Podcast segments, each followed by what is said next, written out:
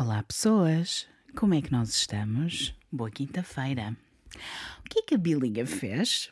Hum? Pela primeira vez em dois anos, a Bilinha apagou aquilo que ela tinha gravado com a Bia para o episódio desta semana. E o que é que acontece? É terça-feira, o episódio sai para os patrons amanhã e sai para o público em geral na quinta-feira e a Bilinha não tem o episódio. Ou seja, primeiro lugar, crianças, por favor, façam backups do vosso trabalho. Em segundo lugar, estejam atentos se vocês não estão a pagar coisas que vocês precisam. E vocês vão ter um episódio com a Bilinha só a contar a história deste senhor, o Peter Sutcliffe. Em vez de ter a companhia da Bia, como vocês tanto gostam, acho que a maioria de vocês gosta de uma pessoa a reagir aos episódios, é por isso que este podcast tem tantas pessoas a, a, seguir, porque é diferente e tem sempre uma pessoa a reagir. No entanto, eu peço imensa desculpa, mas para vocês não deixarem de ter o episódio desta semana, eu decidi fazer na mesma, contar na mesma a história, mas sou eu aqui sozinha. Vamos fazer assim um mix sushi sashimi. Não é sushi sashimi, é. é só true crime related. E vamos continuar a contar a história do Peter Sutcliffe, este belo serial killer que é conhecido como, digo-vos já, Yorkshire Ripper. Por isso, pessoal, vai mais uma vez ser gráfico, já sabem o que é que podem contar, tendo em conta a semana passada. Apertem os cintos e sejam muito bem-vindos ao Arrepios com a Vilinha.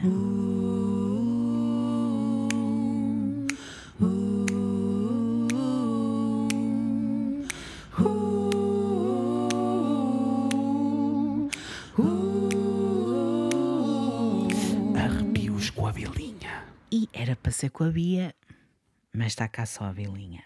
Vamos seguir então com o caso e vou-vos contar a história da próxima vítima mortal. A 1 de outubro de 1977, Jean Jordan, 20 anos, foi atacada e morta. Jean era escocesa, tinha fugido da casa dos seus pais em Glasgow quando tinha apenas 16 anos, vivia em Manchester e trabalhava como prostituta. Vivia com o namorado Alan e os filhos, e quando não voltou uma noite para casa, Alan assumiu apenas que ela tinha voltado para a Escócia para visitar a sua família. E vocês podem estar a pensar, então, mas porquê que ele assumiu isto? Porquê que o homem não foi à procura da Jean? Jean era um espírito livre e muitas vezes desaparecia por uns tempos sem dizer nada a ninguém. Era algo muito normal ela sair por uns tempos e não dizer nada. Na realidade, ela tinha ido trabalhar numa noite e cruzou-se com Peter Sutcliffe. Foi a primeira vez que ele atacou em Manchester. A polícia em Leeds e em Bradford já estavam à procura dele. E também mudou o seu carro nesta altura. Era uma espécie de jeep vermelho, segundo aquilo que eu consegui ver, mas também não é muito importante para o caso. O que é importante saber é que ele foi até Manchester para testar o um novo carro e pouco depois das nove da noite encontrou Jean Jordan, conhecida como Scotch Jean, nas ruas. Ela estava quase a entrar noutro carro, mas acabou escolher ir com o Peter, o que lhe custou a vida. Peter, mais uma vez, matou Jean com um martelo mas foi interrompido desta vez. Viu as luzes de um carro aproximar-se e rapidamente puxou o corpo de Jean para um arbusto para o esconder. Apercebeu-se que estava arriscado demais para ele, era uma área onde os casais iam muitas vezes para fazer o chuca-chuca e o chaca-chaca na buchaca. Vocês com certeza já viram esses sítios ou conhecem sítios onde os casais normalmente vão para ter relações sexuais e ele então fugiu, decidiu fugir. O corpo de Jean não foi descoberto durante muitos dias, foi só descoberto no dia 10 de outubro, ou seja, 10 dias depois de ter sido morta. mas não foi encontrada nos arbustos onde tinha sido posta. E, para além disto tudo, tinha sido mutilada de tal forma que não conseguia ser identificada. Os investigadores descobriram que o seu corpo tinha sido escondido por muitos dias. Na noite antes de ser encontrada, o assassino tinha voltado à cena por alguma razão e tinha mutilado e movido com a intenção dela ser finalmente encontrada. Óbvio que isto era o trabalho do Yorkshire Ripper. Mas as coisas tinham mudado. Ele tinha mudado su, o seu MO, a maneira como funcionava. Porquê? A questão é que, na pressa para ele deixar o corpo na primeira noite, como ele tinha sido interrompido, Peter tinha deixado uma peça de evidência vital. Tinha dado uma nota de 5 libras a Jean, que tencionava ter de volta, mas tinha-se esquecido. No meio daquela confusão toda, mais uma vez ter sido interrompido. Ora, ele está a ir para casa e repara que tinha deixado a nota para trás, mas apercebe-se que não conseguia ou não podia voltar para trás porque podia ser encontrado. Por isso, decidiu continuar o seu caminho para casa e esperar pelas notícias no dia seguinte. Mas a Jean não estava no jornal do dia seguinte, nem no dia a seguir. Por isso, a 9 de outubro de 1977, ele decidiu voltar à cena e procurar pela nota. Achou que poderia estar numa mala, na mala dela, mas ele não encontrava a mala dela em lado nenhum. Revirou o corpo todo à procura da nota e, quando não a encontrou, em fúria, atacou o corpo novamente, mutilando-a e deixando-a irreconhecível. Estava furioso e até tentou decapitá-la e teve de deixar tudo para trás. A mala de Jean foi encontrada por uma pessoa do público a 15 de outubro ou seja, cinco dias depois do corpo dela ter sido encontrado, e estava bem escondida. Até a polícia passou ao lado da própria mala, mas isto também não é assim tão estranho, porque a polícia, neste caso, como vocês vão reparar, fez muitos erros. Já vamos falar sobre todos eles. Os investigadores começaram logo a tentar ver a quem pertencia esta nota de 5 libras. O assassino devia ter pago Jean, por isso é que eles achavam que era tão substancial e era. É que esta nota era muito nova, por isso era muito mais fácil de ver a quem é que poderia pertencer. O que mostra alguma inteligência dos investigadores, visto que era exatamente o que preocupava Peter Sutcliffe, foi isso que o fez voltar à cena do crime e mutilar o corpo para ele não ser reconhecível. Então os investigadores foram à procura para ver onde é que vinha esta nota e viram com o Bank of England que disse que a nota tinha sido emitida em Shipley, mesmo fora de Bradford, apenas quatro dias antes do assassinato de Jean. Fazia parte de um grupo maior de notas que tinha sido dividido para pagar a vários negócios locais. Os investigadores achavam então que o homem que tinha recebido isto era muito provavelmente o Yorkshire Ripper. E tinham razão. Porque tinham passado apenas quatro dias e as chances eram muito elevadas. Mas erraram novamente, mais uma vez erraram, quando não decidiram partilhar esta informação com o público até ao final de outubro, altura em que a maioria das pessoas já tinha gasto o seu dinheiro, o dinheiro que receberam no início daquele mês interrogaram mais de 5 mil pessoas, todos aqueles que poderiam ter recebido aquela nota, inclusive Peter Sutcliffe. Não uma vez, mas duas, uma a 2 de novembro e outra a 8 de novembro. Também falaram com a sua esposa Sonia e os dois disseram a mesma coisa. Peter tinha estado em casa na noite de 1 de outubro e tinham ido a uma festa de inauguração de uma casa no dia 9. A mãe de Peter Sutcliffe foi também interrogada e também confirmou que ele tinha estado lá nessa festa de inauguração da casa no dia 9. A polícia achou um bom alibi, nada suspeito. O que acontece é que o Peter foi até ao corpo de Jean depois da dita festa, porque uma pessoa pode ir a uma festa e depois, mais tarde, ir acabar o que tinha começado. não é? É.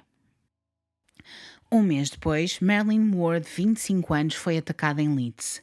Era uma sex worker de Chapeltown. Engraçado que isto até faz lembrar outra vez o Jack the Ripper, Whitechapel, Chapeltown. Giro, não é?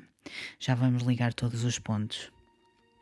Ela estava a trabalhar quando um carro abrandou perto dela. Entrou e viu um homem nos seus trintas, atarracado, 1,68m, com cabelo escuro e ondulado e barba.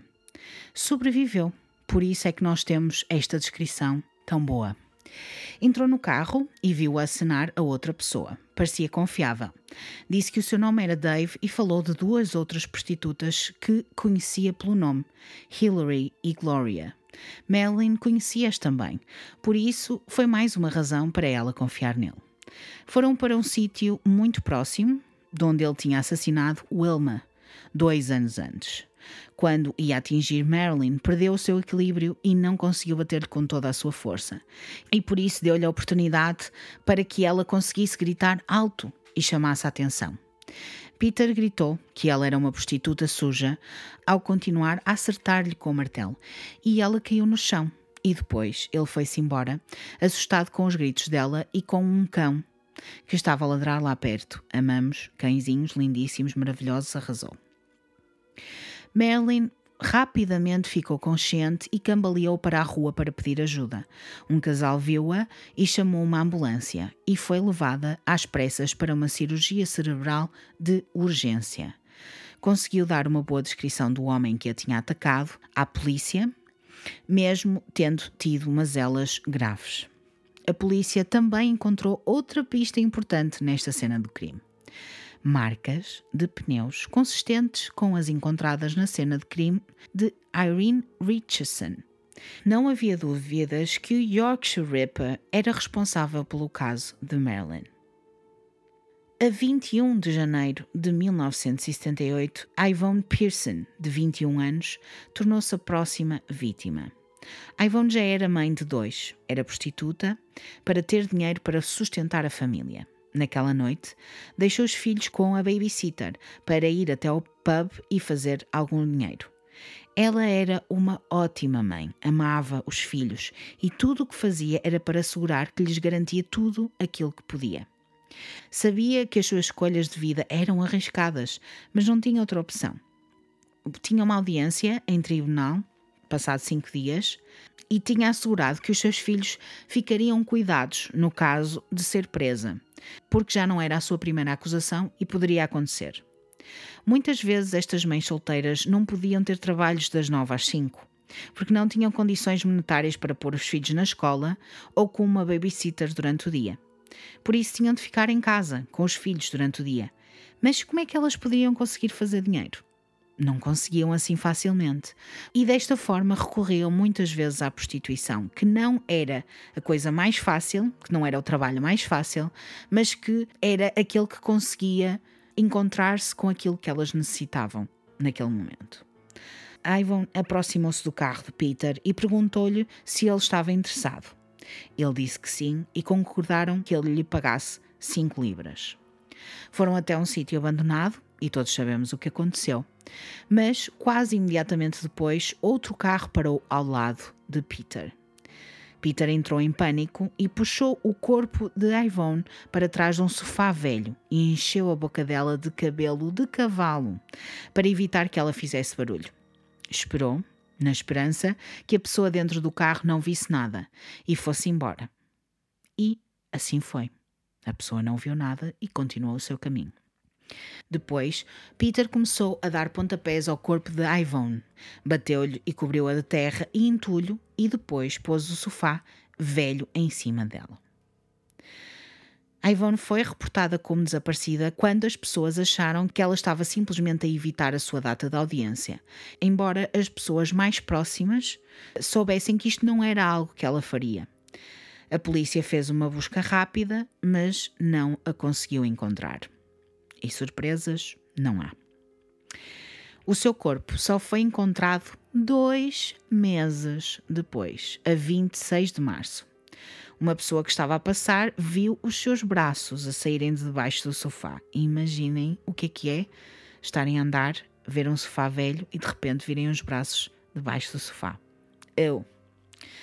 A descoberta deixou a polícia ainda mais intrigada, porque parecia que o que tinha atingido Ivone era uma pedra e não um martelo, e não havia feridas de esfaqueamento. Mas a sua roupa tinha sido posta no estilo Ripper, ou seja, o top para cima e as calças para baixo. Também houve alguma confusão quanto à data de morte dela, porque um jornal que datava de 21 de fevereiro estava debaixo do seu corpo. Este jornal tinha sido publicado um mês depois da data da sua morte, o que confundiu a data da sua morte. E o que fez com que, primariamente, a polícia não considerasse que este caso estivesse conectado com o Yorkshire Ripper. Mais um erro. Mais uma volta, menina bonita não paga, mas a polícia também não anda. A 31 de janeiro de 1978, a Ellen Ritka, de 18 anos, foi morta, apenas 10 dias depois do Ripper matar Yvonne. Ellen tinha tido uma vida muito difícil. A mãe não tinha possibilidades de tomar conta dela e dos irmãos. Passou a maioria da sua infância com assistentes sociais, ao lado da sua irmã gêmea, Rita. Com 18 anos, foi expulsa do orfanato ou daquelas casas para onde as crianças vão para aprenderem a ser adultas. Sim. Onde tinha passado a sua adolescência. E era esperado que aos 18 anos ela se comportasse como uma adulta.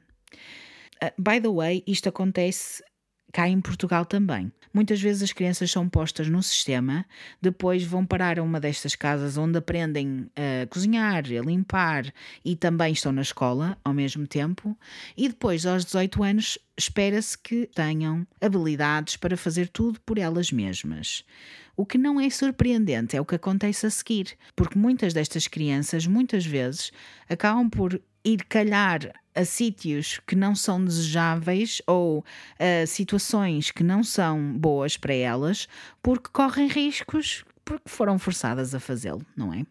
Por isso também não foi surpreendente quando ela e a irmã gêmea se viraram para a prostituição para terem dinheiro para sobreviver.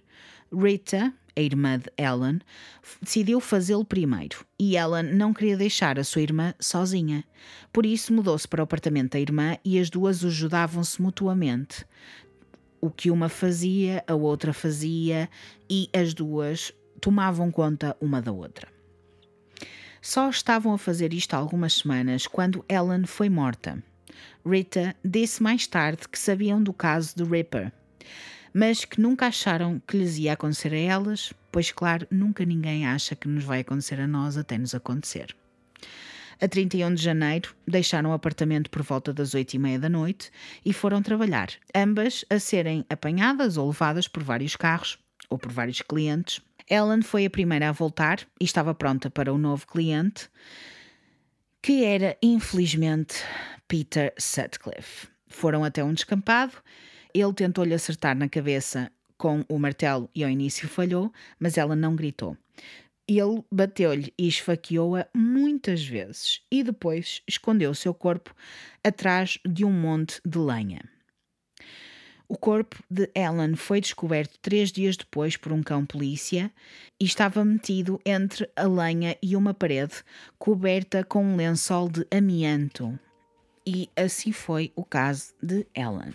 Vamos falar agora de Vera Willward, que aconteceu a 16 de maio de 1978. Vera tinha 40 anos e nasceu em Madrid, na Espanha.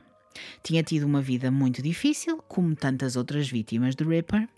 Mudou-se da Espanha para o Reino Unido à procura de trabalho duas décadas antes.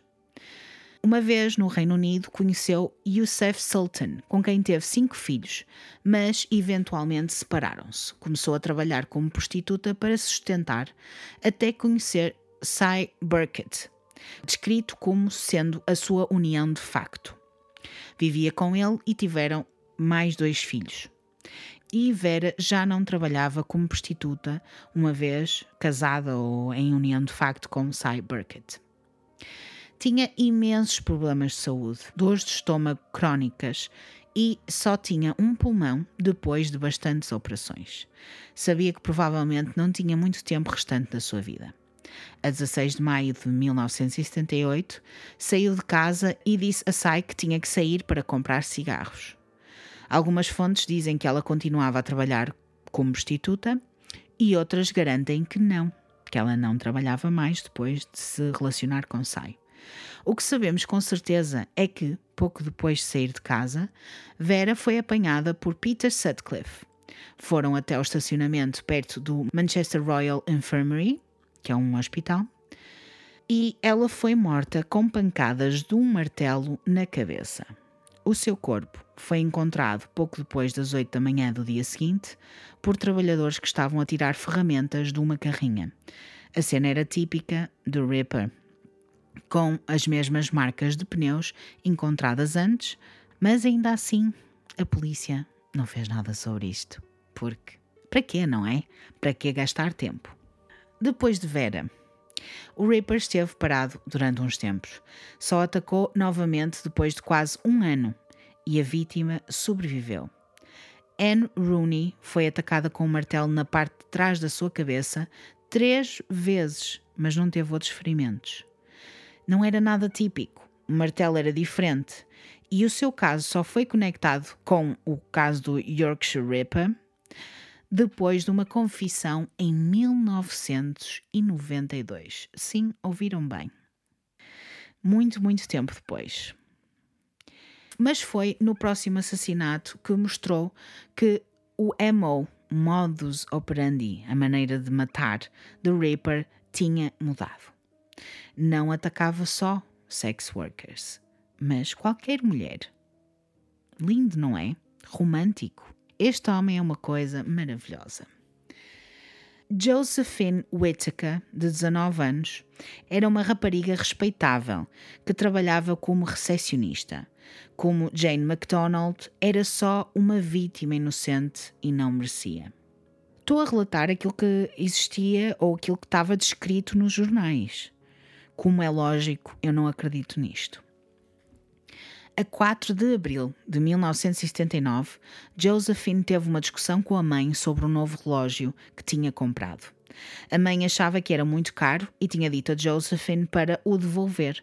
Por isso, ela decidiu ir até a casa dos avós para obter o apoio e o conforto que só os avós conseguem dar. Pronto, foi fazer queixinhas aos avós. Quem é que nunca fez isto? Eu já. Josephine esteve lá com os avós e eles convidaram-na para ela ficar lá a dormir, mas ela usava lentes de contacto e tinha deixado a caixa onde guardava as lentes de contacto em casa, por isso não podia ficar. E disse que ia a pé para casa. O avô ofereceu-se para levar a casa, mas ela disse que ia ficar tudo bem. Ele tinha problemas de saúde e ela não o queria preocupar, por isso decidiu ir sozinha. Passou por um parque. Peter Sutcliffe também tinha decidido andar pelo parque, às voltas só à procura de uma vítima. Estava numa altura em que a maioria dos Red Light Districts estavam cheios de polícias. Era muito arriscado para ele encontrar vítimas e muitas das sex workers decidiram encontrar maneiras também de se manterem seguras e de se entreajudarem para criar uma rede de segurança entre elas. E por essa razão é que ele decidiu ir passear neste parque. Aproximou-se de Josephine e meteu conversa com ela. Ela disse-lhe que estava a caminho de casa. Andaram lado a lado, por um bocado, até ele a atacar com o habitual martelo e a chave de fendas. Estava a arriscar muito. Havia muitas pessoas a caminhar e ele, mais tarde, quando estava a ser interrogado e quando deu o seu testemunho e a sua confissão, disse que quase que foi apanhado mas estava escuro e o corpo de Josephine só seria encontrado na manhã seguinte por uma mulher que correu para casa para chamar a polícia.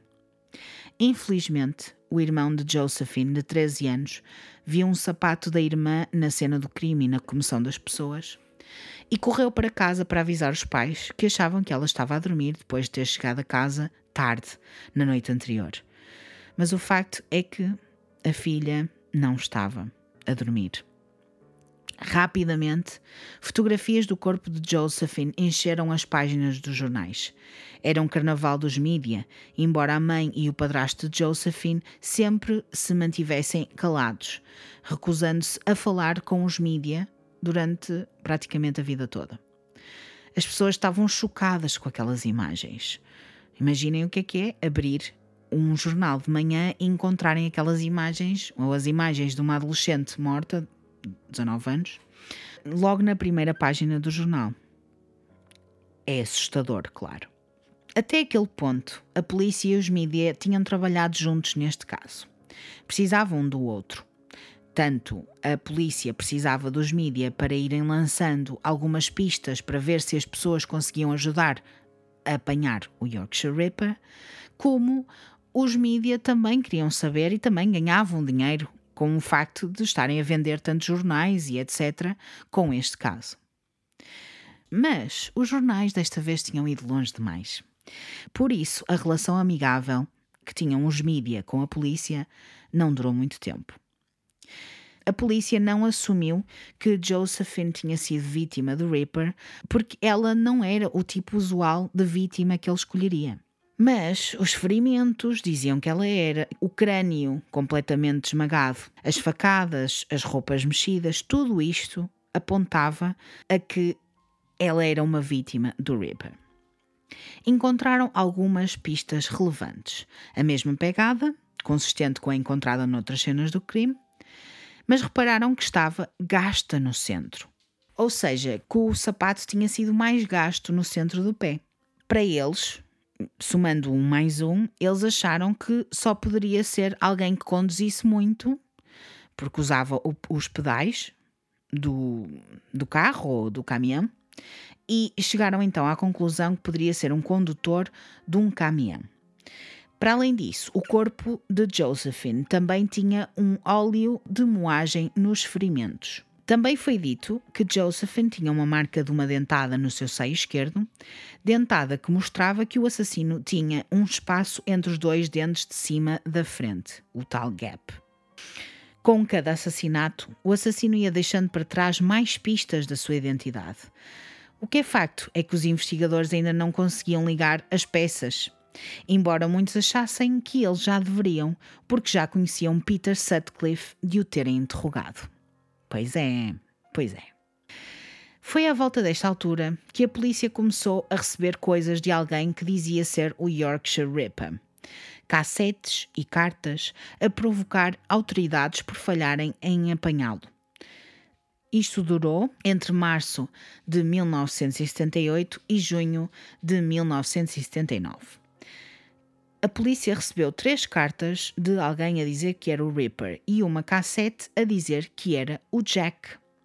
Os investigadores acreditavam que todas estas comunicações eram genuínas, porque existia o mesmo óleo de moagem que foi encontrado no corpo de Josephine, presente também nas cartas. Também achavam que as cartas tinham informações que só o Ripper saberia.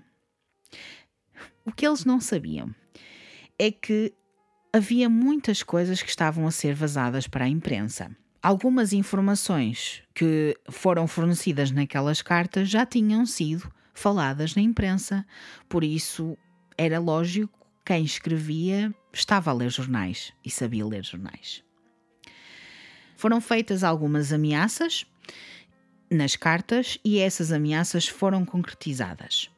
A cassete mostrava alguém de Newcastle, ou soava a um homem vindo de Newcastle, o que fez com que a investigação saísse de West Yorkshire. E isto teve consequências catastróficas. A polícia distraída levou um atraso na investigação e mais mortes. Porquê?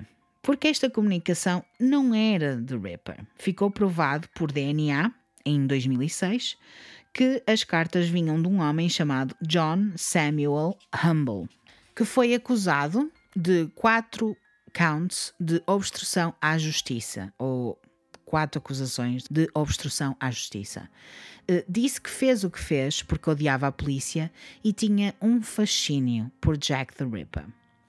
Mas ele sabia as implicações do que estava a fazer, porque dias depois da morte de Barbara Leach, de 20 anos, já vamos falar sobre ela, ele ligou à polícia a dizer que eles estavam a ser enganados.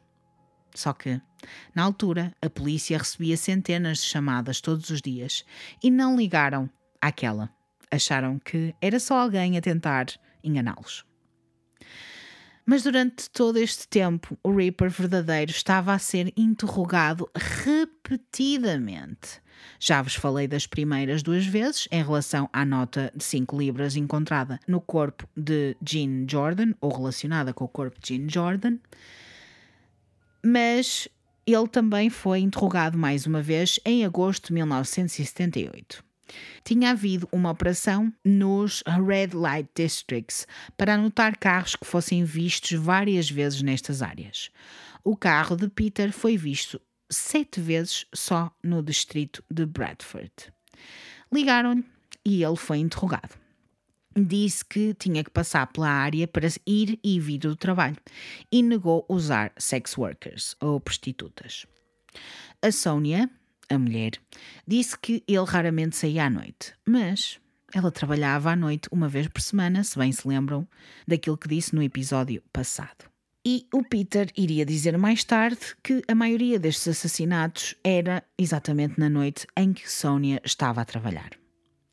Não se deram ao trabalho de ver os pneus do carro de Peter, nem do novo carro que tinha sido comprado recentemente, um carro que já havia sido visto muitas vezes noutro Red Light District, e só se aperceberam do erro meses mais tarde, quando seguiram as pistas até ao carro anterior, que ele tinha anteriormente, e que tinha sido vendido a outras pessoas que já tinham trocado os pneus. Nesta altura, meses mais tarde, foram ter com o Peter Sutcliffe, em julho de 1979, dois anos do primeiro interrogatório ter sido feito, depois de perceberem que o novo carro tinha sido visto 36 vezes em Bradford, assim como em Leeds e Manchester. Foi a primeira vez que foi interrogado em que os polícias notaram que havia algo estranho no seu comportamento. Estava estranho, calado, evasivo. Se estes polícias soubessem que ele já tinha sido interrogado antes, poderiam alavancar suspeitas. Mas o que é facto é que os polícias não comunicavam uns com os outros e por isso os polícias que interrogavam o Peter numa vez não sabiam que ele já tinha sido interrogado antes. Acham isto normal? Eu não acho. Mas pronto, é o que temos, é o que temos neste caso. Um dos polícias que o interrogou nesta altura, então em julho de 1979, notou que Peter Sutcliffe tinha um espaço entre os dentes da frente. Imaginem só se isto não é coincidente com algumas coisas que já vêm a acontecer. E também anotaram que ele era camionista, como suspeitavam que o Ripper seria. Fizeram então uma recomendação que Peter fosse interrogado novamente por senior detectives ou detetives superiores a eles.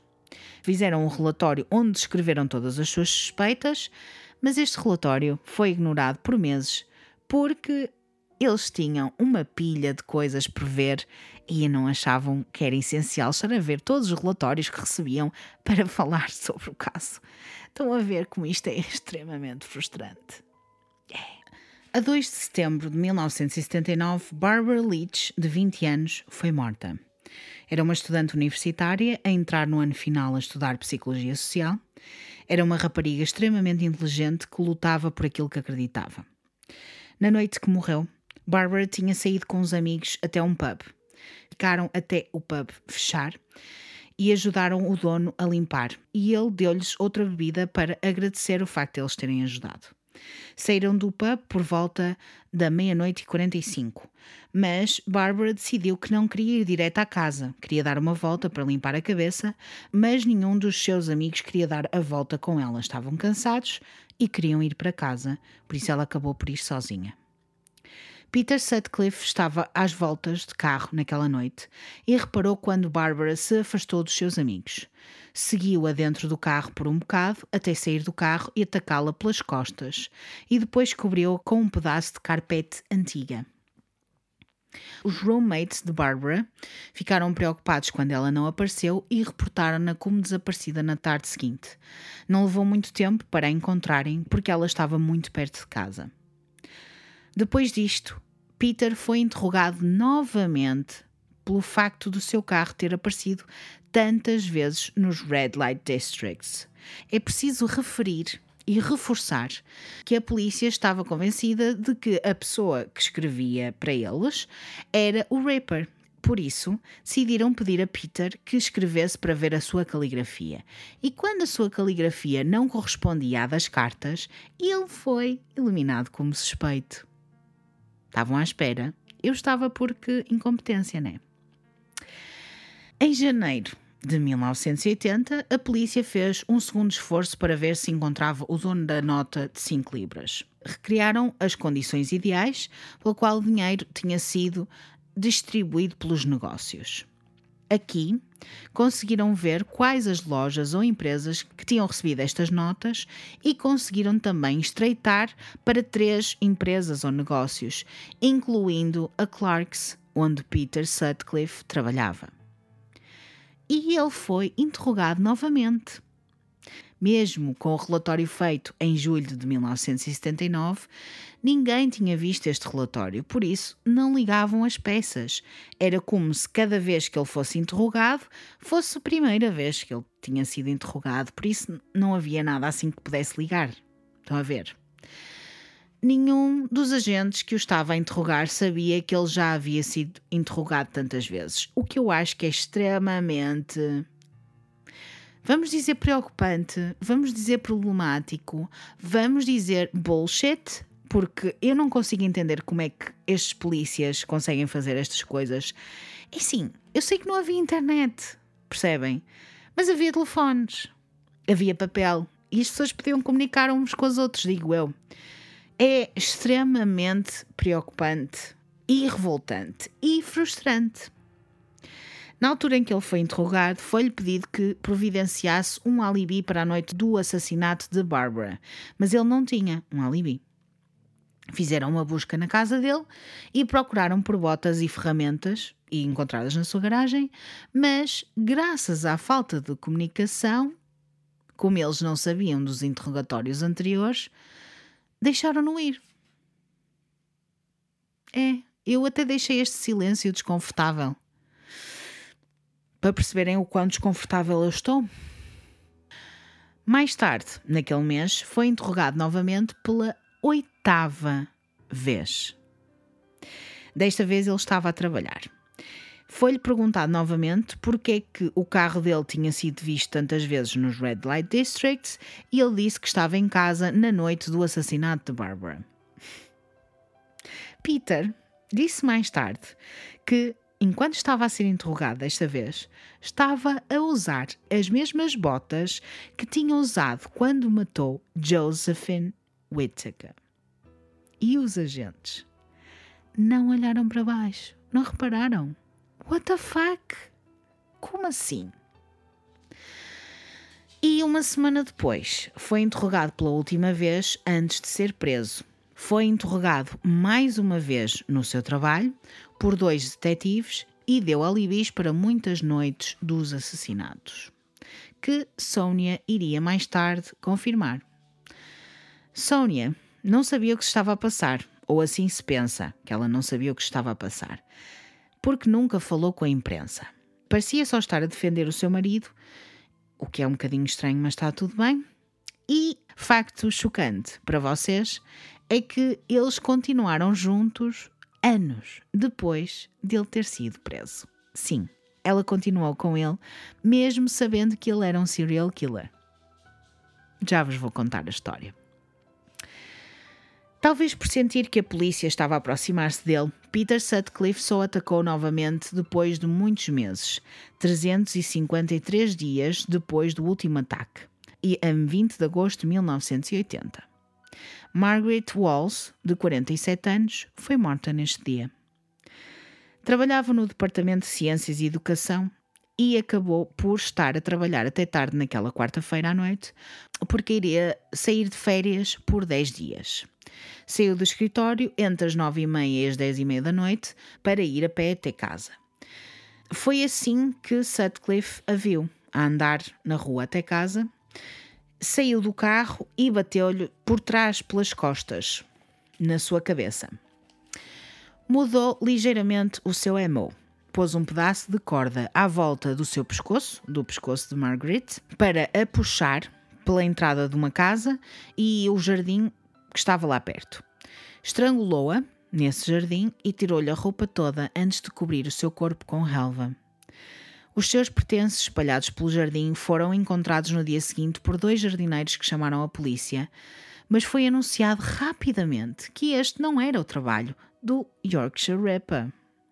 Peter tinha tentado mudar como fazia as coisas para confundir a polícia, claro. E claro que a polícia ficou confundida. Estava a entrar em pânico ao saber que eles estavam a aproximar, mas a querer satisfazer a sua vontade de matar também.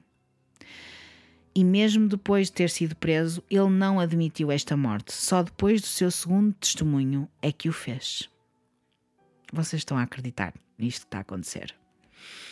A 24 de setembro de 1980, a Fadaya Bandara, de 34 anos, foi atacada em Leeds. Peter atacou-a, mas felizmente ela conseguiu fugir. A Fadaya era médica de Singapura, que estava de visita a Leeds para fazer um curso. Estava de volta à casa depois de visitar amigos na noite em que foi atacada.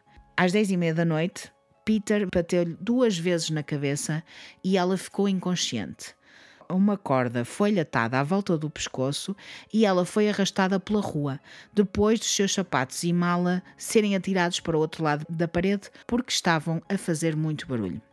Felizmente, um vizinho foi ver o que se estava a passar, com o barulho que estava a ouvir, e chamou a polícia. Peter fugiu da cena e logo a fadaia acordou. Como o assassinato de Margaret, este não foi considerado um ataque de Ripper, tendo em conta o MO a Fadaia voltou para Singapura e não contou o que lhe tinha acontecido em Leeds a ninguém por muito tempo.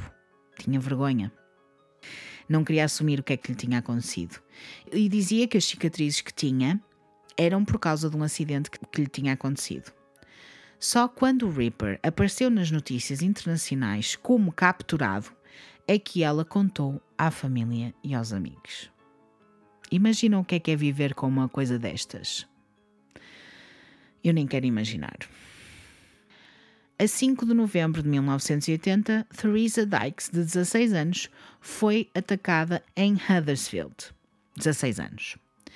Vivia com o namorado e tinha um filho com ele. Naquela noite, decidiu ir à loja comprar cigarros a cerca das 8 da noite. Peter viu-a de dentro de uma cabine telefónica antes de começar a segui-la bateu-lhe na parte de trás da cabeça com um martelo de metal, mesmo antes dela chegar a casa. Mas Theresa gritou e foi ouvida pelos seus vizinhos e pelo seu namorado. Peter Sutcliffe começou a correr e a fugir, mas o namorado Jim, o namorado da Theresa, era muito fit e correu atrás dele. O Sutcliffe acabou por conseguir se esconder num jardim e o Jim perdeu-lhe o rasto. Depois do ataque, Theresa passou semanas num neurocirurgião especialista em Leeds e a sua descrição do atacante não era certa. A polícia achou mais uma vez que não era o Ripper, mesmo com Emo sendo o mesmo. Mesmo se ele matou da mesma maneira, na mesma zona, não interessa, não é o Ripper. Não é o Ripper porque ela não é prostituta. Isto faz algum sentido? Não. Mas ainda assim, eles começaram a pensar que talvez tivessem um assassino copycat e por isso agora eram dois serial killers à solta em West Yorkshire. E eu penso que vocês já estão fartos de ouvir falar sobre vítimas, não é? Falta a última. A última vítima do Yorkshire Ripper foi apenas 12 dias depois do ataque de Theresa. Foi Jacqueline Hill, de 20 anos, que era estudante do terceiro ano de inglês na Universidade de Leeds e era professora numa escola. Vamos até segunda-feira, dia 17 de novembro de 1980. Jacqueline estava a voltar à sua residência estudantil quando foi atacada. Os pais já tinham tentado convencê-la para mudar de casa no alto dos ataques do Ripper, porque tinham medo que ela fosse atacada. E ela assentiu a voltar para casa. Naquela noite, no entanto, ela tinha estado num seminário e apanhou o autocarro para casa por volta das nove da noite. Saiu na sua paragem às 9h23, do outro lado da rua da sua casa. Era como se fosse uma perpendicular, ou seja, a paragem do autocarro era do lado oposto à rua que ia dar à sua casa. Era uma área muito atribulada. Havia um shopping, um centro comercial ali ao lado, era à noite e por isso havia muita gente na rua.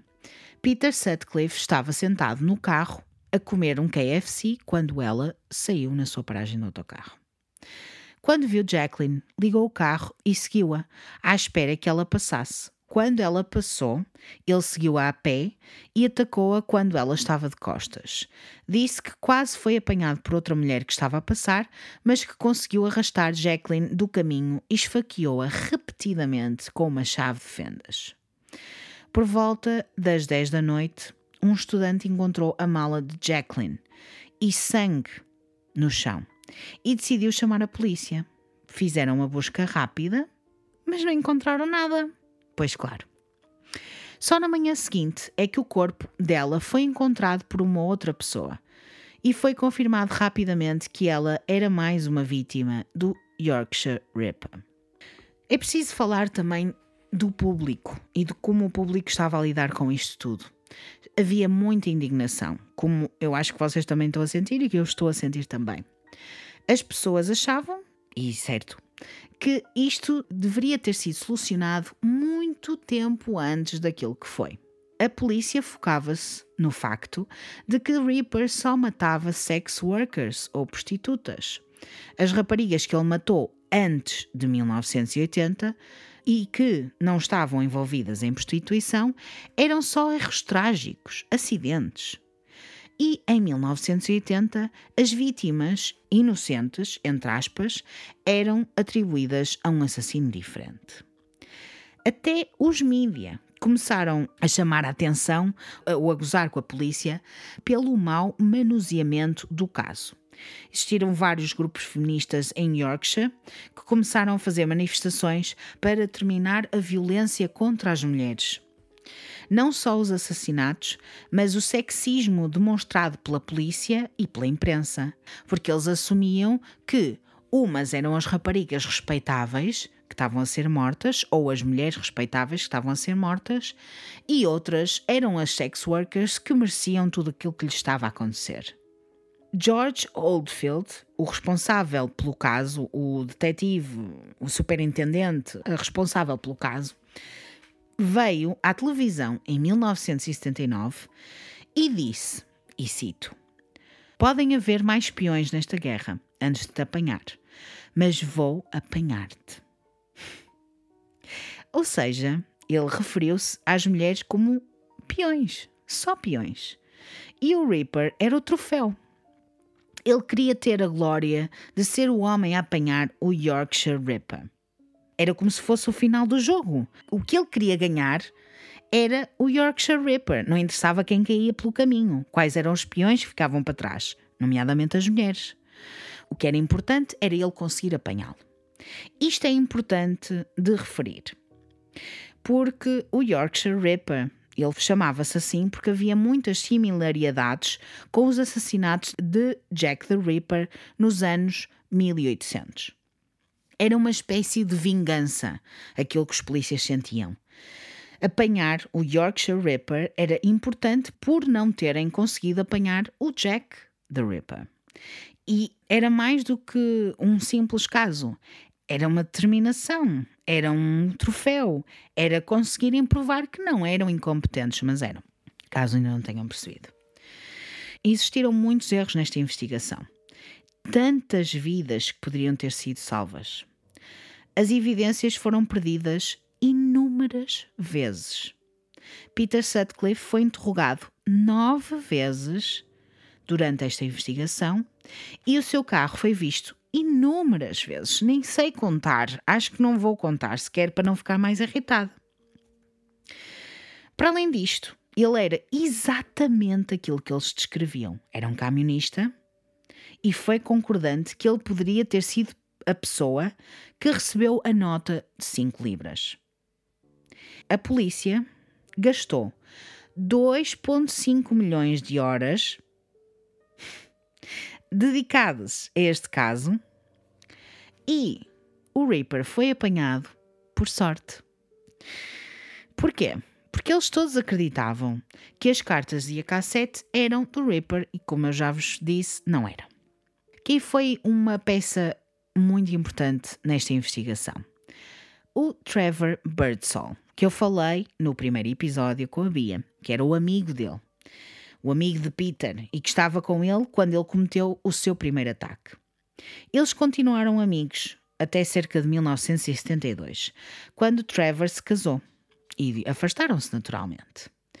As suspeitas de Trevor só ficaram mesmo, mesmo sérias quando ele soube do assassinato de Jacqueline Hill em novembro de 1980. Ele tinha saído com Peter recentemente e fez a ligação entre o carro supostamente visto e o carro de Peter. E também sabia do ódio que ele tinha por prostitutas. Não podia ignorar mais que o seu amigo poderia ser o Yorkshire Ripper. A 25 de novembro de 1980, Trevor Birdsall escreveu uma carta para a investigação deste caso a dizer que conhecia o homem que estavam à procura. Deu os dados pelos quais achava que podiam ligá-lo ao caso, a sua morada e o seu nome completo. Podem adivinhar o que é que aconteceu, não é? Era mais uma de muitas cartas. Por isso eles acabaram por não ligar. E esqueceram vocês estão bem com esta informação? É que eu não. Eles tinham uma unidade que estava ligada só a este caso, só a procurar coisas sobre este caso. Mas ainda assim não era muito organizado porque eles não liam cartas, eles não queriam saber de, relatórios da polícia. Hum, era um bocadinho, vá, desorganizado, vamos dizer assim. Quando a Jacqueline Hill morreu, a polícia tinha uma lista de suspeitos. Dividiram estes suspeitos em três listas. Uma tinha 26 nomes, com o homem no topo da lista sendo um taxista, que passaram meses a seguir e que era inocente. Depois tinham a divisão 2, com 200 nomes, que eram menos importantes do que os nomes da primeira lista, obviamente. E depois tinham a divisão 3, com mil nomes, incluindo o de Peter Sutcliffe. Ou seja, mesmo com todas as pistas a apontar para ele, ele ainda estava na lista menos importante. Ainda assim era suspeito, mas não era tão suspeito. Não era o mais suspeito de todos. E agora vamos à parte em que ele é apanhado, porque eu já não aguento mais estar a falar sobre este caso e sobre este homem que tem o cu virado para a lua. Tem muita sorte. Vamos até sexta, dia 2 de janeiro de 1981, 46 dias depois do último assassinato de Jacqueline Hill. Peter Sutcliffe saiu de casa pouco depois das quatro da tarde e foi até um ferro velho, mesmo à saída de Leeds, onde foi buscar duas matrículas, uma para a frente e outra para trás do carro ligou à sua esposa Sónia por volta das nove da noite a dizer que estava a ter problemas com o carro e que só chegaria a casa mais tarde. Depois, pôs a matrícula no seu carro e começou a dar uma volta pelo Red Light District em Sheffield. Foi lá que apanhou uma mulher chamada Olivia Rivers, de 24 anos, e foi com ela para um sítio para terem sexo. Tentaram, mas ele não conseguiu ter uma ereção. Engraçado porque ele dizia que odiava sex workers ou prostitutas, mas recorria a elas. Às dez e meia da noite, polícias estavam a fazer uma patrulha e repararam num carro quadrado que estava parado numa entrada da Light Trades House. Sabiam porque é que aquele carro estava lá? Era um sítio onde as pessoas costumavam levar sex workers para ter relações sexuais. Por isso, aproximaram-se do carro. Quando a polícia se aproxima, o Peter vira-se para Olivia, a prostituta com quem estava, e diz para ela fingir ser a sua namorada. Apresentou-se como Peter Williams e, enquanto conversavam, um agente viu a matrícula, que provou logo que era falsa. Nesta altura, Peter percebe que estava a ser pressionado contra uma parede e agarra no martelo e na faca que tinha debaixo do seu assento e vai até um alpendre de pedra a dizer que estava cheio de vontade de fazer xixi. E os polícias lá o deixam ir e lá vai fazer o seu xixizito. Esconde estas ferramentas no meio do alpendre, lá num sítiozinho, e volta para o carro. Os agentes levam-nos para a esquadra, onde ele pede para ir à casa de banho novamente. É que ele tinha mais uma faca no seu casaco que só era acessível através de um buraquito que ele tinha no bolso. Eu não sei se vocês já, já vos aconteceu, mas às vezes os bolsos têm aqueles buracos que são intermináveis. e que vão parar lá coisas. Normalmente não é facas, né? Lembro-me de falar sobre isto com, com a Bia. Normalmente não é facas, mas é chaves de casa. A mim já me aconteceu perder chaves de casa e mais tarde encontrá-las no, no casaco, no meio do casaco, porque tinha um buraco no bolso e elas foram por ali fora. Pronto, o que é que ele guardava? Guardava a faquita lá no bolsito do casaco. E então ele, quando chega à esquadra, pede para ir à casa de banho novamente e tira a faca do bolso e deixa na cisterna da sanita. Também tinha corda nos bolsos que decidiu também pôr na cisterna. Quando ele foi interrogado, disse que o seu nome verdadeiro era Peter Sutcliffe e disse que estava a usar matrículas falsas porque tinha uma audiência em tribunal por conduzir embriagado. Esta parte de ele ter uma audiência em tribunal por conduzir embriagado era verdade, mas ele não estava a usar as matrículas falsas por causa disso. Até aí acho que já perceberam admitiu que as tinha roubado do ferro velho e foi levado para uma cela para dormir, para passar a noite. Como tinha roubado as matrículas deste ferro velho, que era noutra jurisdição, um agente de Dewsbury ficou de o vir buscar às seis da manhã. Normalmente, estes pequenos delitos significariam que ele iria ser liberto em condicional quase imediatamente. Mas Finalmente, a polícia sabia que tinha todos os olhos do país neles e que estavam a falhar redondamente. Na cena de crime de Jacqueline, a polícia deixou escapar evidências muito importantes, porque a busca foi muito mal feita. Por isso, foi ordenado que qualquer homem que fosse encontrado com sex workers em circunstâncias suspeitas deveria ser levado para o esquadrão dedicado ao Ripper a tal unidade que estava dedicada ao Yorkshire Ripper. Ainda bem, porque o nome de Peter Sutcliffe era um bem conhecido por esta unidade, por este esquadrão.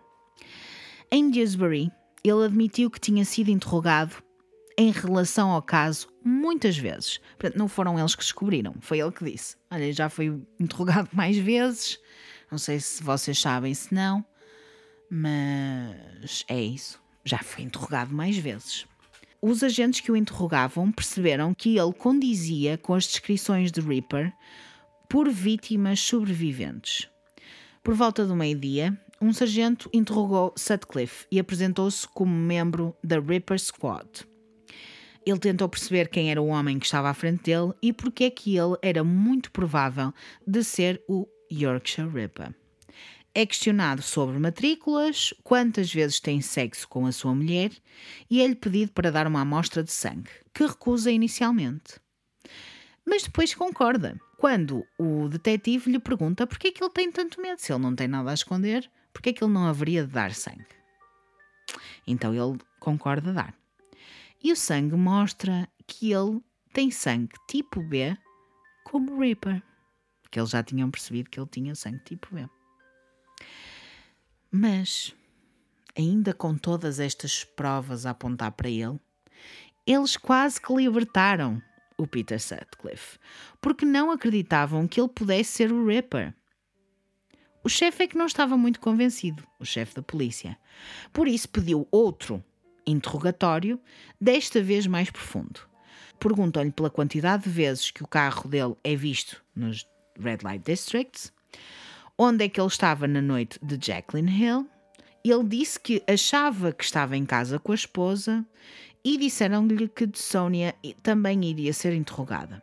Durante todo este tempo, ele estava muito calmo e cooperante. Ele basicamente sabia que estava muito próximo de ser apanhado. Ou não, porque eles erram tantas vezes que a gente nem sabe, não é? Às 10 da noite, os interrogatórios terminam. Um dos agentes em Sheffield fica a saber que o homem que prendeu, por estar com uma prostituta numa casa, à frente de uma casa, está ainda a ser interrogado e não por qualquer coisa ou por qualquer pessoa, mas pela esquadra de Reaper, pela Reaper Squad. E começou a pensar: bem, aqui há coisa, porque isto é estranho. E lembrou-se de algo que iria mudar o curso da investigação. Lembrou-se como Peter foi fazer o seu xixi, aquele alpendre daquela casa, e decide explorar. No meio da sua exploração, encontra o martelo e a faca que Sutcliffe tinha deixado para trás na noite anterior. Às 11 e 05 da noite, o esquadrão de Ripper, o Ripper Squad, foram informados desta descoberta e foram até Sheffield. Finalmente apanharam-no. Na manhã seguinte, a casa de Sutcliffe foi revistada e levaram muitas ferramentas da sua casa. Engraçado porque já tinham feito já tinham feito uma busca anterior e não tinham encontrado nada, mas desta vez já começaram a encontrar. Também revistaram o carro e questionaram Sónia por 10 horas, assim como Peter ao mesmo tempo. Perguntaram-lhe por noites específicas e ele, sem saber que a Sónia estava no mesmo edifício, a dizer coisas completamente diferentes. Histórias diferentes, não batia a bota com a perdigota. Quando começaram a falar da noite que ele foi preso, ele percebe que está prestes a ser apanhado e confessa ser o Yorkshire Ripper. E quando lhe oferecem um, um, advogado, ele recusa e diz que está feliz por tudo isto ter acabado e que só quer contar tudo o que aconteceu. Mas queria ser ele a contar à esposa e não que ela soubesse de outra forma, porque ele dizia que ela era a sua prioridade, ela era a sua família e ela deveria saber por ele tudo o que tinha acontecido. Fez uma confissão total e mais tarde deu ainda mais detalhes. Admitiu 11 assassinatos inicialmente e negou ser autor das cartas, dizendo que se sentia extremamente seguro porque as cartas acabaram por o ajudar. Porque eles não andavam à procura dele, andavam à procura de uma pessoa de Newcastle. E ele não era de Newcastle.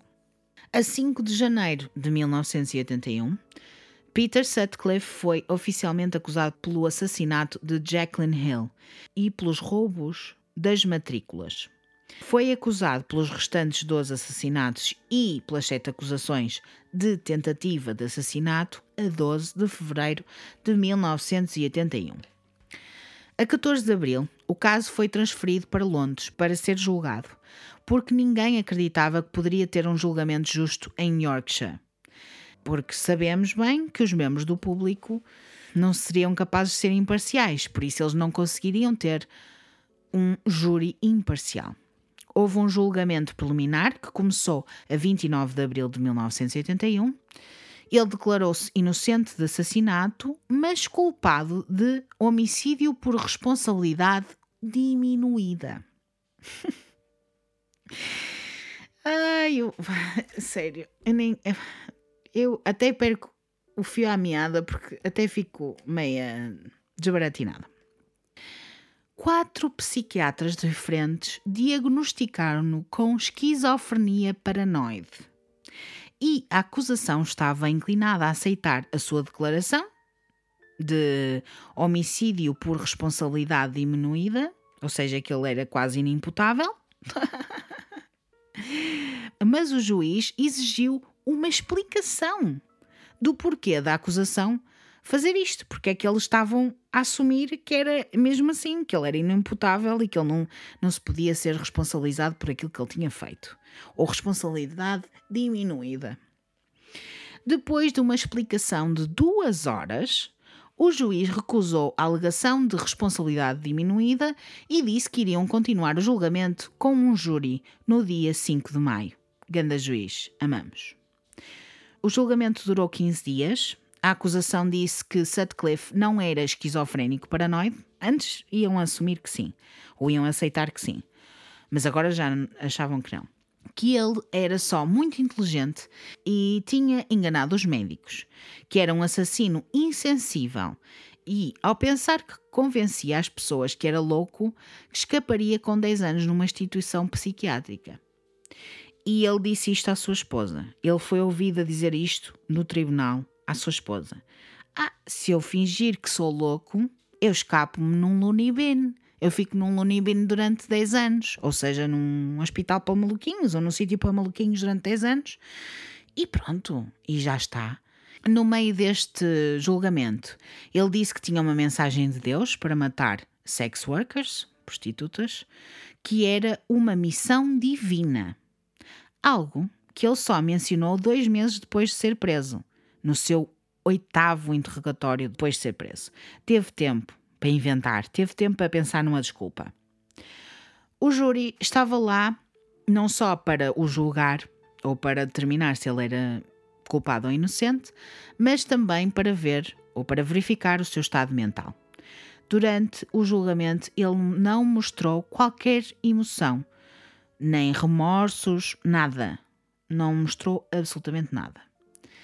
A 22 de maio de 1981, o júri considerou Peter Sutcliffe culpado de três acusações de assassinato e que não acreditavam que ele estava louco, que sabia perfeitamente o que estava a fazer. Também foi considerado culpado por sete acusações de tentativa de assassinato e foi condenado a prisão perpétua com um mínimo de 30 anos. Vocês acham que isto já acabou? Não, não acabou, ainda há mais frustrações para viver.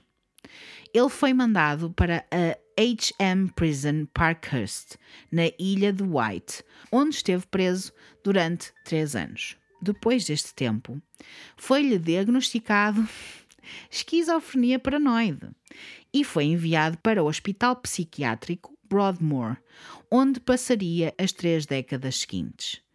Em 2010, Peter Sutcliffe fez um apelo para poder ter liberdade condicional. Foi decidido então que nunca seria libertado. Apelou novamente e foi rejeitado. Eu quero explicar porque é que eu estou extremamente zangada por ele estar num hospital psiquiátrico e não estar preso. Porque eu sei que ele foi muito bem tratado neste hospital psiquiátrico. Ele tinha roupa, ele tinha comidinha, ele tinha tudo. Era quase como se estivesse empregado. Estão a ver um hotel 5 estrelas. Ele estava a ser muito, muito bem tratado lá. E, e eu sei que muitas pessoas acham que os hospitais psiquiátricos são quase tão maus quanto uma prisão. E de facto, por vezes são. Mas neste caso, não. Isto dito por uma pessoa que conhece bem este caso e que é inglesa e que vive lá perto, por isso, sim. Há uma coisa que me irrita muito neste caso. Existiu incompetência policial? Sim, irrita muito. Irrita muito o facto de ele nunca ter sido apanhado e ter sido um, uma sorte ele ter sido apanhado uma vez, porque, enfim, não é? Porque ele teve anos e anos a matar e matou 13 pessoas e feriu gravemente outras 7, isto tendo impacto em todas as famílias e amigos das próprias vítimas. Mais pessoas foram afetadas, mas o que mais me irrita neste caso é o facto de ele ter sido diagnosticado com esquizofrenia paranoide. Mesmo que eu acreditasse que isto era verdade, que não acredito, é muito a coisa de ele tinha que ter uma razão para matar.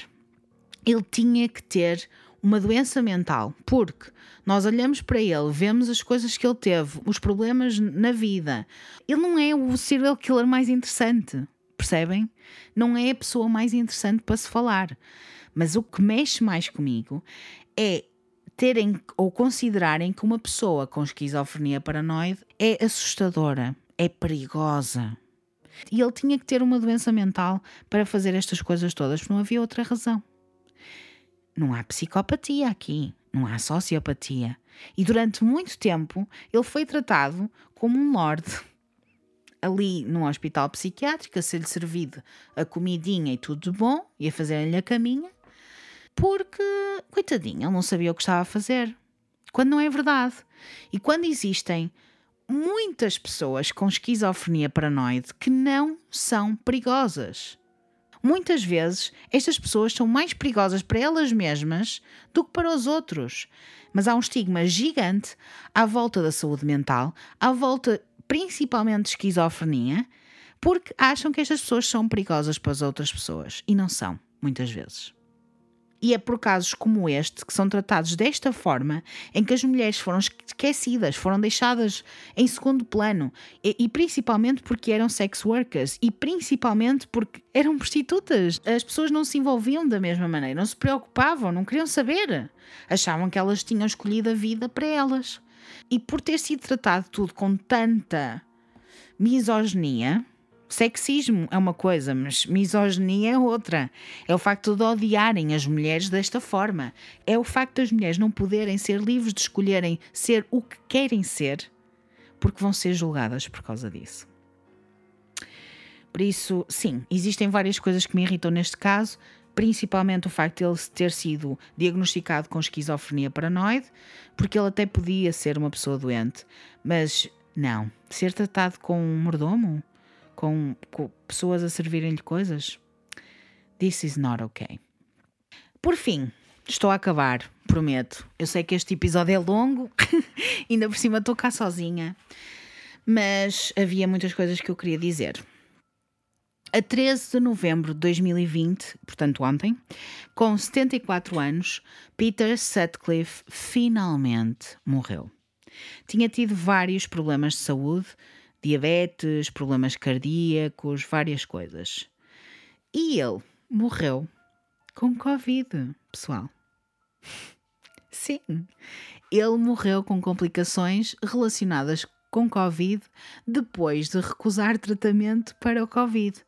Por isso, eu quando li isto fiquei só um bocadinho feliz, apesar de tudo, apesar de tudo que se está a passar, tantas vidas que foram perdidas e tantas coisas mais que estão a acontecer com esta pandemia, pelo menos o Covid trouxe-nos uma coisa boa que foi levar esta besta para o lugar que devia de ir.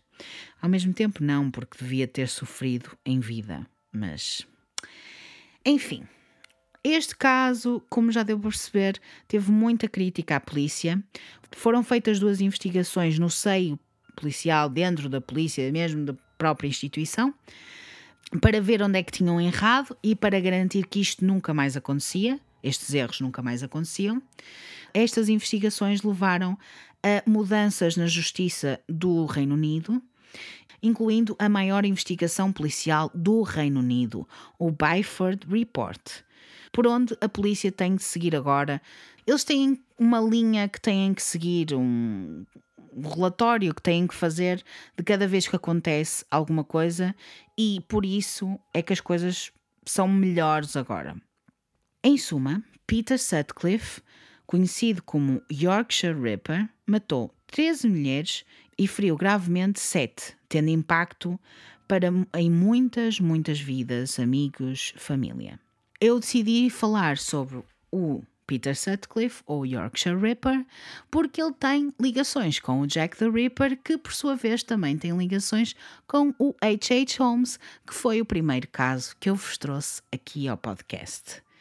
Sei que é longo, sei que já estou aqui há muito tempo, por isso vou acabar de falar, já estou cansada de falar, e vou-vos dizer que, se vocês quiserem ir ver imagens do Peter Sutcliffe e das vítimas, se quiserem ir saber mais sobre este caso, podem ir até ao Patreon, patreon.com.br e apoiar-me por lá. Com 2 dólares já conseguem aceder a vídeos e imagens dos casos que eu falo aqui no podcast e podem ajudar a Bilinha a fazer estas coisas que ela tanto gosta. E eu prometo que vou tentar não apagar outro episódio do podcast, mas só aconteceu uma vez em dois anos, por isso até nem correu assim tão mal. Se vocês me quiserem seguir pelo Instagram, é por lá que eu partilho as imagens do podcast e também os links para todas as coisas do Patreon e afins. E podem ver também o merch. É só irem até é Raquel Caldevila com dois L's sempre. E se vocês me quiserem mandar um e-mail com sugestões de novos temas para encomendar merch ou para falar das vossas histórias arrepiantes, seja paranormais ou outras coisas que tais, é só mandarem-me um e-mail para raquel.caldevila.gmail.com. Estou lá para vos atender a todos os pedidos. Muito obrigada por terem estado comigo a ouvir-me durante tanto tempo sobre este senhor, extremamente interessante, mas ao mesmo tempo muito irritante.